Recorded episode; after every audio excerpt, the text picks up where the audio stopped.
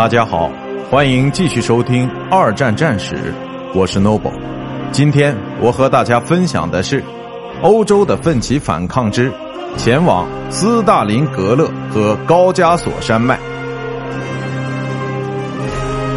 虽然在东部战线第一次冬季战争中遭到了极大的损失，但是德国人依然准备在1942年再度发起疯狂的进攻。他们依靠先进的战略战术赢得了早期的胜利，但是最后一场决定性的胜利还是与之失之交臂。在一九四一年十二月的反击战中，在将德国人从莫斯科逼退之后，苏联人试图在东部战线上开展一次全面进攻，但春天的解冻期使这些作战计划全部泡汤。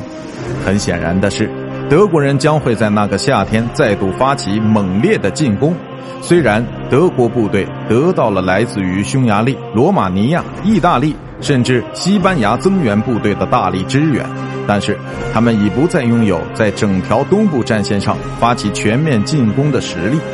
希特勒决定将重心放在南部，